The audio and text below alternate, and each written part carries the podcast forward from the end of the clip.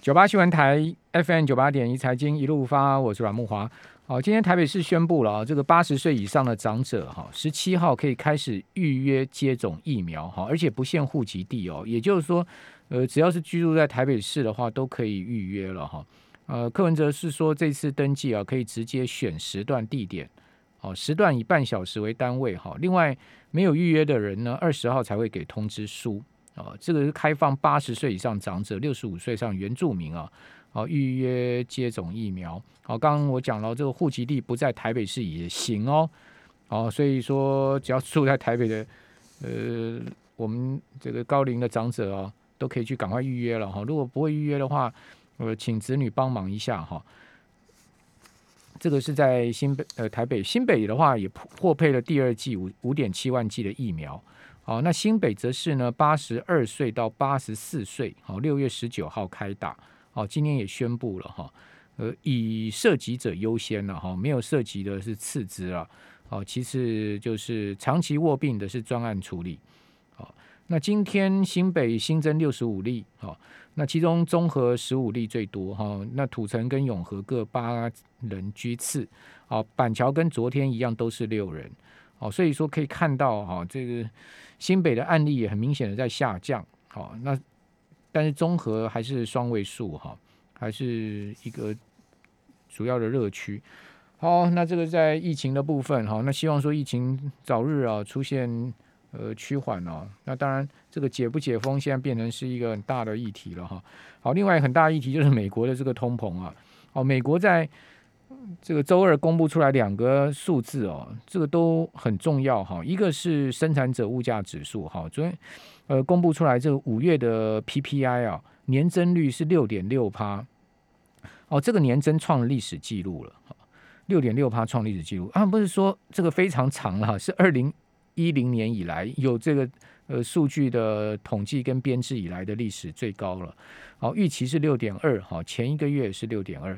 那至于说月增是百分之零点八，好，也超出预期的百分之零点四。好，前一个月的月增是百分之零点六。核心 PPI 呢是四点八，好，符合预期。好，前一个月是四点一。那至于说月增的部分，在核心 PPI 是零点七，超出预期的百分之零点五。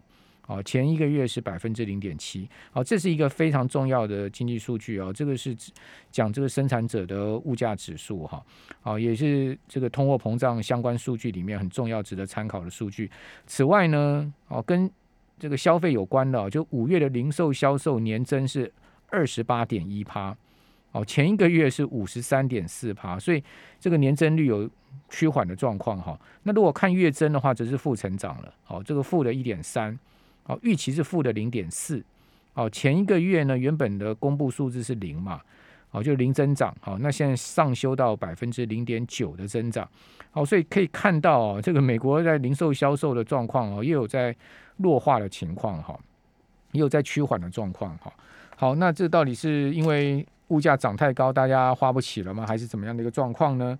好，我们赶快来请教淡江大学财务金融学系的段三文老师。段老师您好，我好，还有听众朋友大家好。好，那这个 P 呃 PPI 这个创了历史新高了，好历史的记录了哈。那可是零售销售连两个月开始出现趋缓嘛？哦，因为零售销售四月的时候月增零，那时候当时就引起话题，说哎这个零售销售好像看起来这个美国的动能就已经。见到明显不足的状况，那这个月公布出来的月增是负的，好，这个负的一点三。段老师，您觉得美国人是是是花不起了吗？可是我看到另外一个数字显示说，在整个疫情流期流行期间呢，美美国这个超额储蓄高达两兆多啊，很多钱是存在银行里面。那照来讲，这么多钱存在银行里面，应该会拿出来花吧？是啊。问题是，呃，我看到今天也有一则啊，比方说像小摩啊，嗯，他呃疯狂在囤现金啊，囤了五千亿五千亿美金哦。是啊是啊，连那个 很近五千亿美金，比台湾外汇存底没差多少。对，所以呃，我们看到，比方说像上上一周美国公布了这些通膨数据的话，哈。美股还继续在创下历史新高哈，所以有一些美国的投行似乎好像认定 Fed 啊，目前是在放任通膨啊，对，哦，所以呃，容忍通膨，对啊，所以是不是即便在六月份啊啊，美国的那个 FOMC 会议上，如果 Fed 如果仍不松口的话，嗯，可能。啊，这种通膨是不是会滞后的情况啊？也就是会延后到第三季以后才会发生啊？嗯，其实有很多投行也都认认定说，呃，这个通膨其实不是短期的，应该是会是长期的因素哈。结构性的。对对对，所以如果我们以哦这个啊最近的情况来看的话哈，其实有很多人认为说，通膨应该去买黄金啊哈。对。但是问题是，今年以来，美国跟欧洲啊这两个区域啊，显示了通膨的迹象啊。但是我们看到 S M P 五百今年以来大概涨了啊，大概呃涨到六月十五号为止的话，涨了十四趴哈。嗯但是啊，如果大家有关注一下啊，那个呃一个 Spider Golden Share 啊这一档 E T F G L D 哈。嗯。那这一档 ETF 啊，反而是负的，是四点五 percent 哎。今年以来，今年以来哎，嗯嗯嗯，反而反而这个是不是金矿股在跌嘛？对，金矿股今年以来似乎好像也都不是很妥了。什么巴克莱啊，我看那些股价都疲疲疲疲疲弱弱的。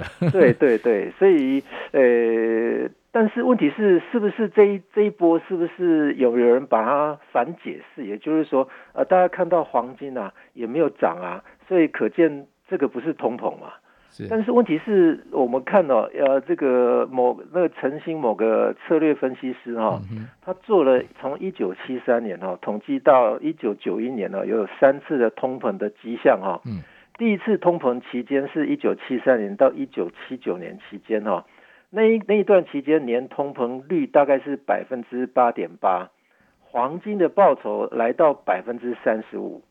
所以显示，您讲的是您讲的是年报酬率吗？对对对，一年三十五趴，那个报酬率很惊人呢。对啊，那这是七三年的，一九七三年，这是很久了。嗯，哦，一一九七三年到一九一九七九年之间哈，那时候联准会主席是不是把利率拉得很高啊？对啊，那时候利率非常高啊。所以这个利率也是其中一个因素嘛。那时候金价我记得也是飙到历史新高嘛，当时的历史新高，像每盎司就飙到八百美金。当然，当然。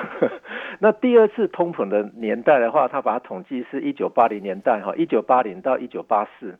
那这一段期间年通货膨胀率是六点五 percent，没有上一次的来得高。但是黄金哦，黄金平均损失了百分之十啊。这到底什么？这个这个也是很奇怪哈。那第三次通货膨胀期间是一九八八年到一九九一年这段期间，通货膨胀率年大概是百分之四点六。嗯，但是黄金啊，它产生的是负的百分之七点六的报酬率耶。所以很很很呃很显然，我们看到一件事情，就是这三次除了很早期的黄那个一九七零年代那段期间。通货膨胀率跟黄金的报酬率是成正相关，嗯，但是后面两段期间，通货膨胀率竟然跟黄金啊是成负相关的情况哎，那应该跟美元指数是正相关吧？对对，通膨的时候，美国联总会可能倾向就是把美元拉升嘛？对，但是如果说我们从啊，它它从一九七三年哈，如果拉到现在来看的话，半个世纪哈。黄金跟通膨的相关系啊，嗯，大概是啊零点一六而已，相关系数哦。所以你不要再讲说黄金跟通膨是挂钩的。对对对。如果从这个呃统计数据来看，黄金跟通膨完全没啥挂钩。对，所以有是，所以我们说，呃，如果以这一段期间，今年以来，也是也就是说，S M P 五百啊，今年以来涨了大概百分之十四点七五嘛。嗯。那 n e s t a q 只涨了百分之十点八二。那呃，我们刚刚讲的那一档哈，ETF 哈，GLD 的这一档哈，它是负的百分之四点五四哈。是。那当然，它它它这个 ETF 不见得说一定是去买黄金类的一些股票嘛哈。嗯那我们看贵重金属就好了哈。嗯。贵重金属这段期间哈，如果是现货的部分哈，黄金哦，它也是跌啊，它跌三点四七 percent 啊。嗯嗯。那反而银哦。跟 platina，也就是啊那个白金的部分，白金涨了五点一八 percent 嗯嗯。那如果说像穆华林啊前几天有谈到的，就是 REITs。对。那 REITs 啊，在美国有一档啊，嗯也就是它是投资全球的 ETF 哈、嗯嗯，也就是 REITs 的部分哈、它的代码是 REET 哈、是这一档涨了二十二点三一 percent，那反而是美国的哈、只投资美国的房地产的部分是 VNQ、嗯。VNQ 这一档 ETF 的话，它涨了百分之二十七啊，嗯。这两档啊基本上都涨超过 S M P 五百指数跟 n a s d a q 指数哎，嗯。所以呃这两档似乎是不是可以抵抗今年累今年以来的抗通膨的一个避险效果哈、但是我发我发觉到有另外几个几个商品啊，是，反而比这个瑞子还要强。哎呦，啊，就跟通膨挂钩的，对，呃，当然大最最呃，当然传统以来，大概我们台湾都很习惯叫黄小玉的哈，对，反而是那个玉米啊，嗯哼，今年以来涨了将近四成啊。玉米很会涨啊，对，玉米今年以来涨了四成啊。黄豆也涨嘛，对，但是这这两个的价格价格比的关系的话，嗯。大概是三比一的关系，反而黄豆今年才涨十趴、啊，嗯。跟那个 n e s t a q 涨幅啊，大概是非常接近啊。嗯嗯但是它的涨幅啊是高于 n e s t a q 啊。嗯嗯哦，那所以我们看到这个这个玉米啊，玉米从前一前一波段哈、也就是说从美国啊去年三月二十三号的低点一直涨到昨天截止的话，玉米已经涨了百分之九十四点三二啊。嗯。S M P 五百只涨了百分之八十九点八啊，嗯嗯。所以可见是不是真的有通膨的情况啊？嗯。那另外一档啊，从如果说我们从去年三月二十三号统计到昨天截止的话，涨最高的哈、嗯。涨最多的百分比的话是 Silver 银啊，嗯嗯，银涨了百分之一百二十点八二啊，银价哎，从银价。去这一整年来就是了，对，从从去年三月二十三号，也就是美美股的低点，美股低点三月二十三号那哎时候崩盘的低点，对对对，最低点如果涨到啊这个昨天哈六月十五号为止的话，这是银，这是这个是现货价哈一百二十点八二 percent 啊，这个超过 n e s t a q 哎。是。N e s t a q 呃从三月二十三号一直涨到昨天的六月十五号截止的话 n e s t a q 啊才一百零五点一二啊。OK，好，我们这边先休息一下啊，等一下回来再请段老师帮我们做一些解析。九八新闻台 FM 九八点一财经一路发，我是阮木华。我们线上是丹江大学财务金融学系的段昌文老师，我们同时有开放直播，在我们直播这个聊天室的留言板上啊，这个我们有朋友留言说，刚刚段老师讲这个 VNQ 啊，这档 ETF 啊，他说 very good 是不错的标的哦，这也是很懂 ETF 的听众朋友了哈。呃，对，所以段老师这个您您有这个呃响应者了。哦，VNQ 是一档 ETF，然后这个是投资在 REITs 上面嘛，哈。对哦、这个不动产当然就随着通膨，它也是挂钩的嘛。对对对。还有玉米啦，农农作物也是挂钩了。对嗯，那当然，刚刚介绍的这两档 ETF 的话，哈，呃，例如说啊 REET 这一档的话是投资全球的不动产啊，全球哎 REET，、那嗯 VNQ 这一档的话是投资美国的，我们听有说还有一档 VNQI，哎，对对对，它也是它也是排它也是投 VNQI 也是排除美国的全球不动产的 REITs。对，大部分的 REITs 大部分都是单独投资美国的，这个是比较多的。嗯，那如果投资全球的话，我似乎看起来 ETF 目前只有 RET 这一档啊。是是，哦，那这一档的话，当然我们如果说从去年低点的话，哈，也就是三月二十三号一直涨到六月昨天截止的话是七十八 percent 左右哈。嗯，那 VNQ 的话是八十三 percent 啊，所以美国的不动产还是涨幅比较比 比较大的哈因为。美国这一次房房价涨得很凶啊。对对，嗯那当然我们要抵抗抵抗这个啊这个通膨的因素的话哈，某投行啊建议考虑四种资产配置哈。嗯嗯，也就是呃股票啊，再来是 tips，也就是之前我们有介绍过的 tips，那再来是房地产的信托投资，也就是 REITs，对。哦，那或者是商品类的 commodity，也就是农产品或者是原油这一方面的 ETF 哈。那它建构了大概有几年了，也就是说，一九七三年一到一九九一年这三段期间的通货膨胀率哈，啊，把它考量进来哈。例如说，我们传统而言的话，都会建议人家说去买股票六成，或者是固定收益证券持有四成的话哈。那如果目前如果大家有考量到说通货膨胀率的话哈，我们呃给各位呃各位啊这个统计一下哈。假设我们去年二月十九号开始，美国是呃去年的高档啊，那跌到三月二十三号低档的时候哈，我们看到也就是说，呃 S M P 五百总共跌了三成，那那斯达克大概也是跌三成，是，但是相对而言啊。我刚刚报的那档 Spider 啊，Go 呃 Go Share，也就是 GLD 这档黄金的 ETF 哈，它相对抗跌了，也就是百分之负的三点六二哈。那似乎我们看到一件事情，也就是说，如果股市在狂跌的时候，黄金也会跟着跌，但是它很抗跌。嗯，哦，那段时间我记得金矿股反而是逆势在涨的嘛。是，所以我们看到一件事情，也就是说，这个黄金啊，短期啊，可能。是啊，不甚很容易可以来对抗通膨哈，但是长期来看的话，似乎这个黄金才有办法来抵抗通膨。所以大家如果说把时间啊把它压缩成五年或者是四年或者是三年，如果是这样子的话，那当然国外的投行是建议是最最佳的情况是不要去持有这些黄金啊。当然如果说你要持有十年以上的抗通膨的产品的话。